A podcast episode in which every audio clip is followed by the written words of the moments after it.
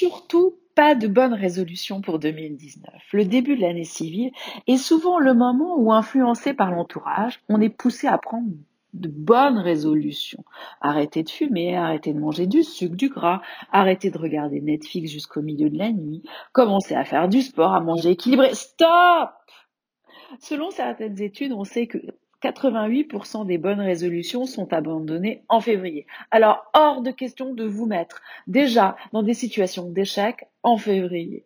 En premier lieu, on va se poser pour revoir les soi-disant bonnes résolutions de 2018 et comprendre comment elles n'ont pas fonctionné.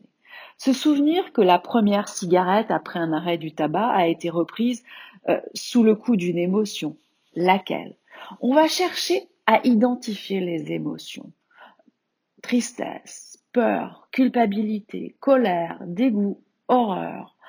On va chercher à se comprendre mieux pour accepter ces émotions et mieux les appréhender. On va aussi voir si les objectifs n'étaient pas irréalistes, comme courir le marathon, perdre 10 kilos, et aussi se demander si c'est le bon moment pour arrêter un comportement.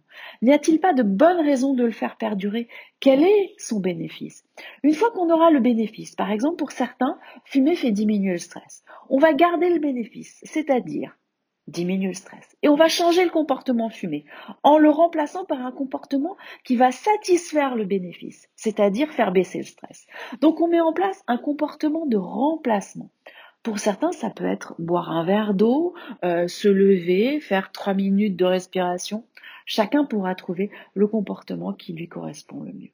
On va aussi mettre en place des rituels. Par exemple, marcher un peu tous les jours ou bien courir, selon un programme évolutif on ne se dit pas, allez, on court 10 km le premier jour. On va commencer par courir 500 mètres, puis un kilomètre, et ainsi de suite. Et peut-être même s'arrêter à 2 kilomètres. Et ça n'a pas d'importance. C'est un peu chaque jour et de plus en plus. On va aussi, et c'est ça qui est le plus important, chercher à se faire plaisir. Aller chercher le plus petit des plaisirs. Et si un jour il y a une rechute, c'est pas grave. On recommence le lendemain ou le surlendemain, pas à pas on va laisser les nouvelles habitudes se mettre en place presque comme si c'était naturel. Très belle année 2019.